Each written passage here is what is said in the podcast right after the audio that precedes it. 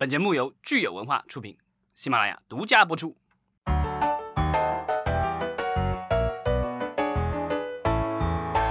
欢迎大家收听新一期的《影视观察》，我是老张。大家好，我是石溪，呃，我们又回来了，好久不见。其实只过去了一周的时间，但感觉好像已经很久很久没有见了。老张度过了很忙碌的一周哈，看起来这个复工，老张你这个进行的如火如荼啊。问题是孩子没开学呢，所以其实一切还是围绕着孩子。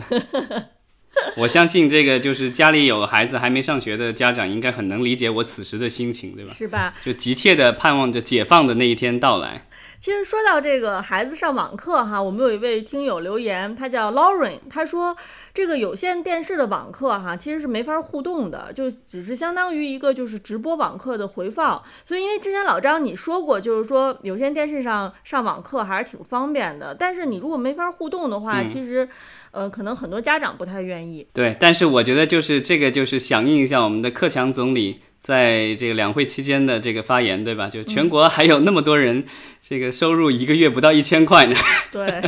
不是所有的人都有手机、都有电脑、都有平板，对吧？都可以这个进行互动的。所以呢，我觉得有线电视其实是一个基础的一个保障。所以呢，就是虽然没有办法互动，但是呢。呃，有一些条件有限有限的家庭的话，他也能够满足他基础的这个学习需求。我觉得这个是最重要的。没错。当然，如果我觉得你就是条件更好的话，那你可以尝试这个互动啊，或什么之类的。嗯，可能我们很多听友就是很难想象说，好像还有一些家庭是，比如月收入啊不到一千块什么的。但是我们冷静下来，其实想一想，就是我们国家其实还有很多人是生活在这样的条件下的。对，而且而且我觉得这位听友可能是我猜想他应该是年龄特别小，因为他说即便是二 G 网络离线玩也不卡。我想告诉你一声的就是，二 G 网络真的真的很慢，在遥远的这个我的青春时代，这是有二 G，然后我当时用的是二点五 G GPRS 上网，要看视频那是不可能的，嗯，这个是这通过手机什么平板看视频都是在有了这个三 G 以后的事情了。呃，那所以说到这个受到这个技术条件的限制哈，我们用另外一位听友，我的世界那么大，我相信他肯定是不受到技术条件的任何限制的，因为他留言说刚刚看了 HBO Max 的动画片《兔八哥》，很有意思。我还想说，就是我们听友还不乏这种就是科学上网能看到 HBO Max 的哈，像我可能这个受到各种条件限制，我想体验一下都不是那么容易的。嗯，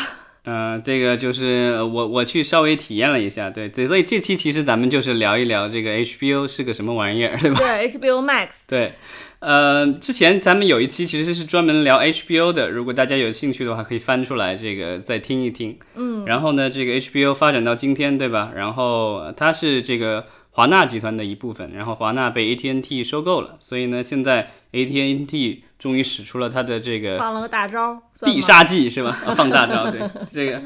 AT&T 终于使出了它收购以后的这个大招，对吧？就是上线了，在五月二十七号上线了 HBO Max 啊。如果大家有兴趣的话，可以去体验一下，可以现在是呃可以免费试用七天。嗯，这门槛还是相当高的哈。呃，我们说这个五月二十七号上线，是不是也是被这个疫情给逼的呀？他们最早的预定预计这个上线时间，是不是其实没有这么快？呃，我觉得这个就是已经是好几年的人，因为 HBO 的这个做流媒体的话，不只是从 HBO Max 开始，因为在之前 HBO 自己做过 HBO Now。然后 HBO Go 这几个流媒体的网站，当时 HBO 的这个有线电视的订阅的用户啊，它可以就是免费看 HBO Go。然后另外的话，呃，你可以单独不付有线电视费，然后可以直接在网上预定这个 HBO Now。那现在的话，这两部分的这个用户的话，应该是 HBO Now 的用户直接都可以升级成为 HBO Max。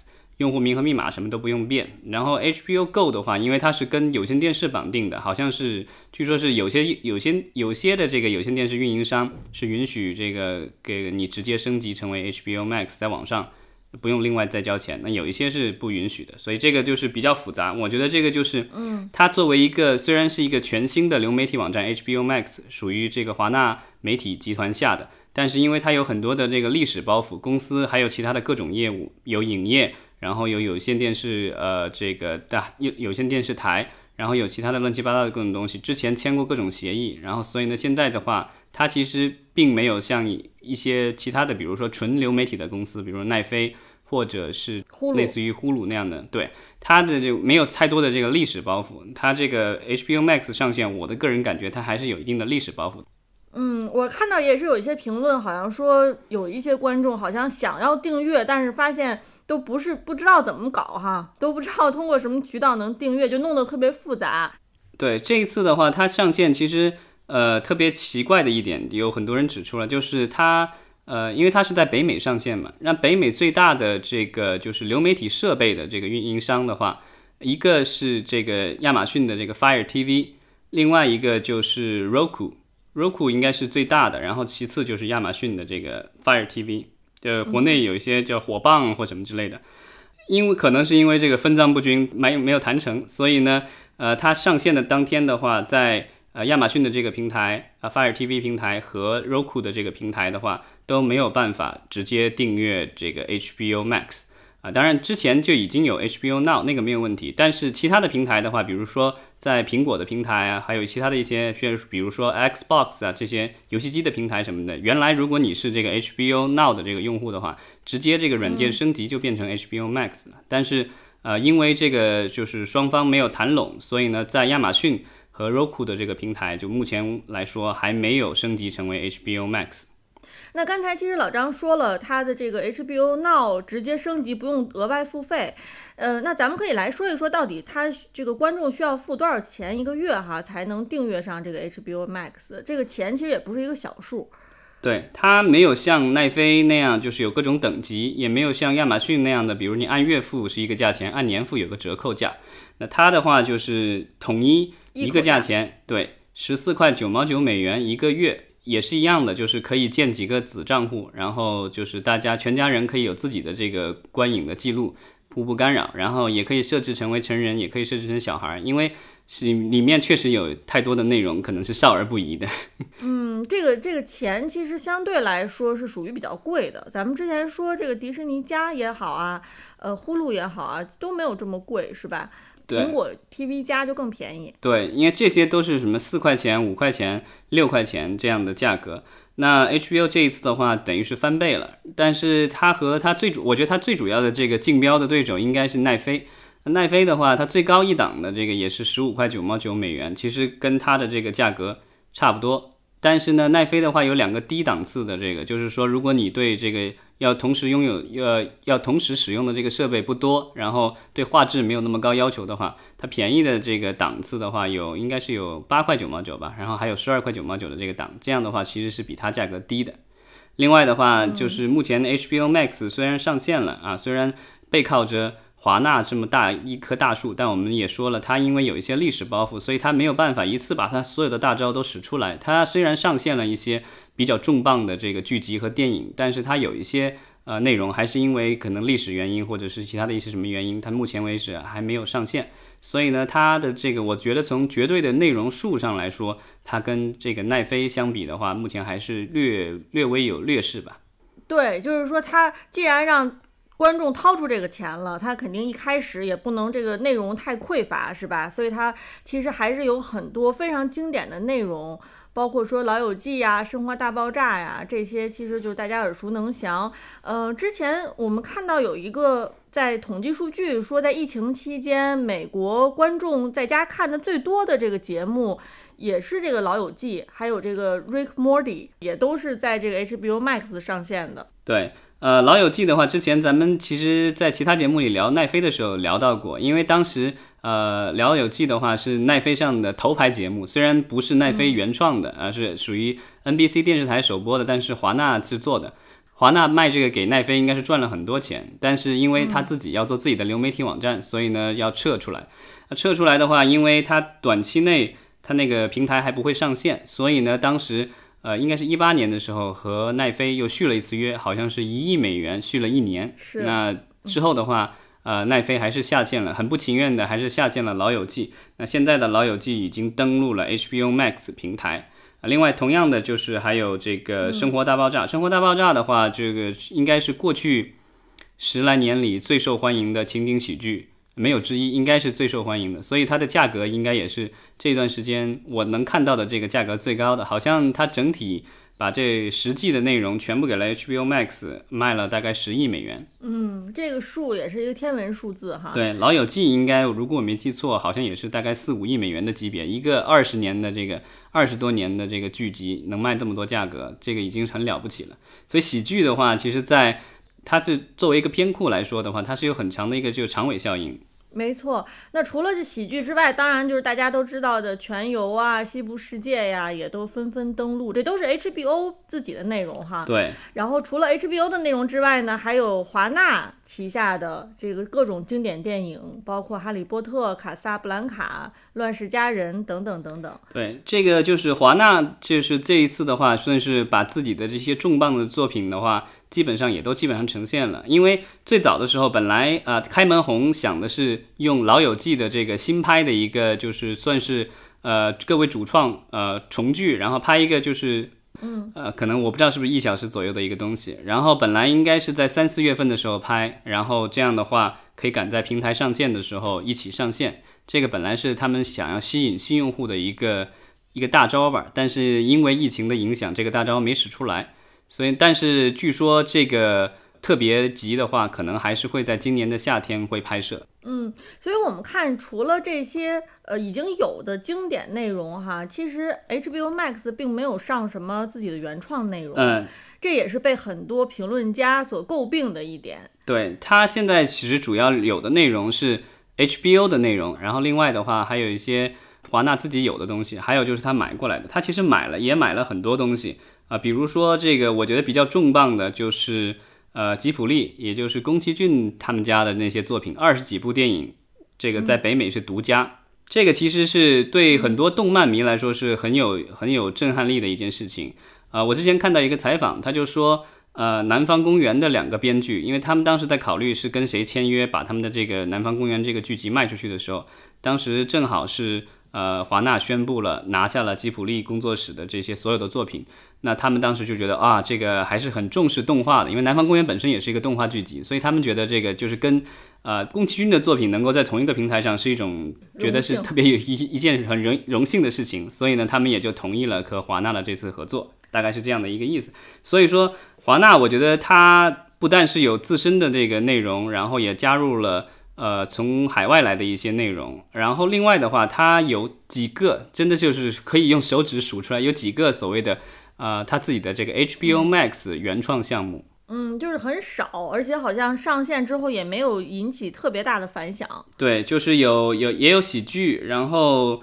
呃，甚至有一个脱口秀，但它是木偶的，是用了芝麻街的经典人物 Elmo 来做的。另外的话，他还做了这个，就是 HBO 可能以前没带做过，因为 HBO 的话，如果大家呃之前看过 HBO 的节目的话，它有喜剧，对吧？有这种情景喜剧，然后有这个剧集，然后也有这个脱口秀，然后呢也有一些儿童节目。但是我真的没有见过 HBO 做的就是这个所谓的真人秀比赛的这种真人竞赛类的真人秀。嗯，他这次的话做了一个叫是应该是一群小朋友比赛做手工的，然后请了一个 YouTube 达人，然后就是。然后请了一堆的评委，然后就是小朋友们展示自己的这个手工才艺，然后最后评委打分。所以他其实并不是说放弃了原创内容，而是说这个原创内容可能还在路上，可能就未来会有更多的，只是说现在刚上线，还没有那么多的原创内容方面的这个储备。对他其实状况跟迪士尼家很类似，就是说本身自己公司是很很大的这个传统的。呃，媒体公司，所以呢，自己的片库其实是很充足的，然后呢，也有实力去海外去去在或者是在美国国内买各种各样的不同类型的片子，但是呢，就是原创方面的话，因为可能筹备的时间比较短，HBO 好像只花了大概不到两年的时间去做筹备。另外的话，因为受到疫情的影响，现在很多的新的节目没也没有办法拍摄，所以呢，他现在只能够靠一些老的片子。去吸引他的这个用户，呃，其实我觉得相比起来哈，就是很有意思。像奈飞，它现在对于这个老电影或者咱们说的已有的经典作品的这个关注反而是越来越少了。奈飞可能是已经在原创方面轻车熟路了，而且同时又由于这种经典的作品可能本身版权的价格也特别的高，奈飞可能就就觉得没有必要。那我拿这个钱我自己做原创就好了。我觉得其实也不一定是没有必要，但我觉得真的是逼出来的，因为他原来的那些就是采购，他是采购方，然后他的这个供货商现在都跟他抢市场，对吧？都各自建立了自己的平台，所以呢，他现在货源有限，所以呢，就只能够靠自己生产了。嗯，当然，就是奈飞起步的时候做原创的时候，也的确就是有这个时间哈去摸索怎么样做原创。但是像这个 Apple TV。苹果 TV 加可能他就没有那么多时间给他去摸索原创这条路，所以我们之前其实也看到新闻说，苹果 TV 加它好像战略上有一个略微的调整，就是它一开始也是说在主打原创，后来慢慢的也开始说哦，还是买一些老的电影和电视剧吧，建立一个所谓的复古的内容目录。也是为了能够更好的竞争，因为它起步做原创已经有点晚了，我觉得最好的时机已经过去了，所以现在只能说啊，我做原创的同时，我也在买一些老老片儿吧。所以我们看，就这几个平台，其实他们在选择到底是原创还是买这个老片儿版权方面，其实都有各自的特色，也要自己做权衡，因为每个人每每家平台面临的这个境况都不一样。对，然后我觉得就是 HBO Max 背靠华纳这棵大树的话，对吧？我觉得它其实也是使出了类似于像像建立了自己的一个所谓的正义联盟一样的这个东西，因为你看它是集合了自己旗下，对吧？HBO，然后华纳，包括它的旗下的一些电视台 TNT 什么的 TBS 这些电视台的各种资源。然后呢，然后又把它海外的一些资源弄上去。我觉得他其实是现在想的，如果大家经常看这个 NBA 比赛的话，对吧？就是会说这个，如果一个球队打得好不好，其实不光是场上这几个人要打得好，另外板凳也要升，对吧？我觉得就是现在华纳就是场上的这个，比如说新就就场上的，我们就其实是比喻他的这个新作品，对吧？他现在没有什么，所以场上现在其实没有太多的可以让大家看的。所以呢，这个这段期间他主要要靠板凳取胜，但是长远来说的话。那也还是得要看他能够新上场的这个球员到底有谁。嗯，而且我觉得 HBO Max 可能刚一上刚一上来哈，它这个战略方面还不是说一下能做到是最理想的状况。呃，那慢慢未来有可能它也会呃看根据实际情况，根据市场的反应去调整。包括说我们现在看它，其实这个合家欢的一些内容，像这个吉卜力工作室的东西和这个咱们所说的少儿不宜的这种什么正面全裸之类的东西，对这些内容，其实都混搭在一起。包括你说的这个。南方公园这种动画其实也就属于成人动画了，对，就是恶搞成人类的。对，然后什么 Rick Morty 什么的，这个你要说跟吉卜力在一块儿，可能都觉得不属于一个世界的东西。呃，那我觉得可能现在可能还是觉得这个风格上面还是比较混搭的。我其实觉得他这个混搭都没什么不行，因为奈飞也是这么混搭。但我觉得他这个就是因为跟奈飞太像了，所以我不知道就是说他的这个优势在哪。目前来说，我觉得它的优势是说。它上面的这些剧啊，一些原创的电影或什么的，这个可能是呃奈飞上是没有的，因为奈飞拿不到货。那我觉得就是有多少人就是已经订了奈飞以后，还会愿意再订 HBO Max？这个我觉得是呃他们现在目前要还待解决的一个问题。因为我觉得奈飞因为是这个行业的领头羊嘛，所以它已经有那么多订户了。那你现在其实是要从这些这些订户里面去抢用户了。呃，然后之前咱们其实也分享过一个数据，当然这个是可能一两年前统计的数据，说北美的这个普通的用户的话，一般拥有大概三个半这个流媒体的账号，就是订阅的这种。那三个半的话，其实咱们之前聊过这个三巨头，对吧？奈飞、亚马逊 Prime 和 Hulu。对，这三家，然后再带一个半半，就是其实还有其他的公司哦。然后呢，现在 HBO 的话，我觉得它现在要争取的可能就是说，得要进入这个这个，比如说，如果用户的这个就是订阅的这个数量呢不变的话，那它肯定是要从对方手里抢，那它就要进入这三个里面，而不是进入这个半个里面，对吧？那如果它能够把整个蛋糕做大的话，那可能更好。比如每个用户都买五个或者六个这样的订阅服务，那它这个 HBO 成为其前前五、前六，这个我觉得都可以。但所以现在的话，还是有很多的变数。嗯，那我觉得华纳是有一定的优势的，这库存还是挺足的。但是迪士尼也有这方面的优势，而且迪士尼的话，它价格还更低。但迪士尼不能够提供的可能就是成人向的东西，所以我觉得这个是 HBO Max 和迪士尼家的这个就是一个差异。但是迪士尼家能够补足的它的这个短板，是因为它还持有呼噜，那呼噜上面其实是有一些少儿不宜的东西的，所以呢，它也是可以。而且现在迪士尼家和呼噜是有捆绑打包的这个销售，呃，应该是迪士尼家，然后再加呼噜加呃呼噜的这个基础基础版，然后再加 ESPN。三个平台一起打包才十二块九毛九美元，所以这个价格已经相当之优惠了。当然，ESPN 现在是非常不利，因为现在没有新的比赛，所以它没有太大的价值。但是我觉得迪士尼加和呼噜的话，现在还是有价值的。所以就是呃，HBO 现在就是它的这个 Max 平台定位这么高，然后呢，内容新内容又有一点不足，那怎么样能够从对对手的这个口里把肉给抢下来？这个我觉得是他们现在估计是这个最。最头疼的一个事情了。其实我在考虑说，有没有一种可能是，呃，因为美国这些平台都是按月付费的嘛，嗯，那就是大家可能每个月一开始的时候想一想，这个月到底哪个平台上有自己想看的内容，然后就是这个月可能定这个平台，然后下个月再换一个平台。当然，可能这个是挺麻烦的，在操作层面上。对，就是这个你得，这个我觉得这人都是懒惰的。当然，呃。有比较方便的一个操作方式，就是如果你是听通过那个 iTunes 这个平，就是通过苹果的这个平台去订阅这个相应的服务的话。那其实它的那个退订，其实，在手机里操作还是比较方便的。当然，这个东西就是你得熟悉它的使用。嗯，如果这个时候有一个软件能让我很轻松的选择每个月，就是一一开一关，这样就是两分钟就搞定，说我这个月要订哪些平台，然后取消哪些平台的订阅，哈，我肯定是会很开心的。对，那个 Apple TV 的话，它其实想做的就是这个事情，它这个集合了所有的这些。也不是所有的，有一些这个公司很明确的拒绝了，就比如说奈飞之类的，就拒绝加入这个 Apple TV 的这个，因为它其实是有自己的这个 TV Plus，可以这个有 Apple 的所谓的原创的，以及它现在可能花钱买了的一些作品。另外的话，其他的一些平台，比如说 HBO，还有其他的一些平台，你也可以在这个通过苹果的这个。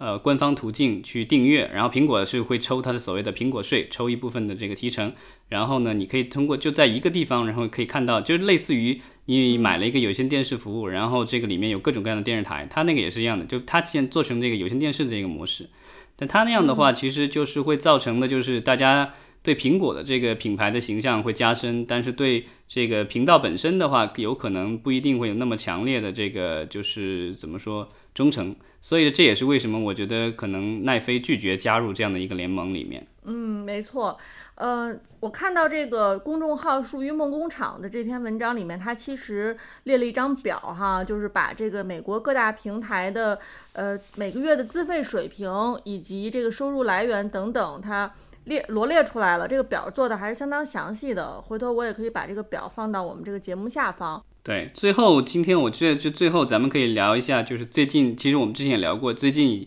丹丹也已经上线了有两个月了，对吧？就是 Q 币啊，Quibi，Quibi 平台。如果大家听过之前的我们的这个节目，就知道 Quibi 是新上线的美国的一个付费的。呃，短视频的一个平台，就是说上面它这都是各种短剧，然后短节目，有新闻的，然后也有剧集，然后有喜剧，然后有纪录片，什么各种都有。但是它每一集都是五到十分钟左右这样的一个长度。对，呃，因为它提供了很大方，它很大方，提供了九十天的这个试用，所以呢，现在其实我觉得大部分的用户应该可能都是不付钱在看的啊，包括我这个也也也去申请了一个账号，啊，所以呢，但即便是这样的话，据说它的这个。呃，用户的目前的这个就是呃数量其实不多。官方我觉得可能也是因为这个是信息比较敏感，所以没有公布官方的数据。但是看到媒体的一些报道，从侧面可以了解到，就是说这个平台目前存在一些问题。因为呃，据说有一些广告主啊，因为觉得这个平台呃目前就是带过来的广告流量这个不够，所以呢就是靠拒现在有一些就是延期或者拒绝支付这个广告费。我记得当时我们试用的时候，其实对这个平台的上面的内容也好，还有它的运行模式，其实也是有一些疑问的哈，没有对它有很强的信心。对，目前来说，它还是没有达到之前当初就是我觉得它的创始人在各种媒体里的，呃，我觉得一个豪言壮语的那种效果吧。因为当时就是我们可以看到，它集结了各路明星，然后各种大大咖导演。啊，都为这个平台贡献了自己的力量。那这些作品其实已经陆陆续续上线了一部分了，但是，呃，似乎好像目前为止啊，还没有任何一个它上面的这种短剧集或者什么短节目，呃，能够引起很大的这个反响。当然，现在是九十天试用期期间，如果等九十天一过，要让大家付费了哈，就不知道它是不是会面临更严重的问题。对，之前我们聊的时候，其实我说了一个担忧，就是我觉得，因为他的公司创始人都年纪比较大嘛，也都是从传统媒体里出来的，这个就是 Jeffrey Katzenberg，就是原来梦工厂动画的老板。那另外一个他的老板是那个原来的啊易贝的老板，也也做过 H 呃这个惠普的老板，所以他就是年纪比较大，然后呢跟年轻人我觉得有相对的脱节，所以他做出来这个作品的话，社交属性非常弱，就是可之前现在好像都还不能够特别的去做各种分享。其实他跟那个他他又想学奈飞的那个风格，就没有大家这个各种评论，然后可以分享或什么这，但是我觉得。呃，它这种短的这种视频的话，反而其实是更适合，就是如果里面有一些什么特别的东西的话，大家去做在网络上，在推特或什么的去做话题，这个可能会更适合。但是，但我觉得它这现在这个样子的话，就是很难去吸引到我们的一些年轻的受众。那老老年人的话，我觉得可能。又不是很习惯在手机上看视频，我的个人感觉，而且还要花钱，要干嘛的？没错，所以我们再等一等，看这个应用新应用它未来的走向如何。那与此同时呢，我们的听友，我的世界那么大，呃，如果你在这个 HBO Max 上面还看到了其他有意思的内容，也欢迎继续给我们留言，或者就是你愿不愿意为这个 HBO Max 付费哈？因为我知道老张是七天试用期，免费看了看。对，然后然后我就取消了，因为没有什么特别的内容值得留连的。嗯，是吧？那我们这期就聊到这儿，然后我们下周再接着聊。到时候我们也可以看看这个流媒体平台有没有什么新的消息，以及我们国内的流媒体平台哈，优爱腾其实最近也是有一些新的动作，我们可以下周再接着跟大家分享。嗯，好，谢谢大家，谢谢。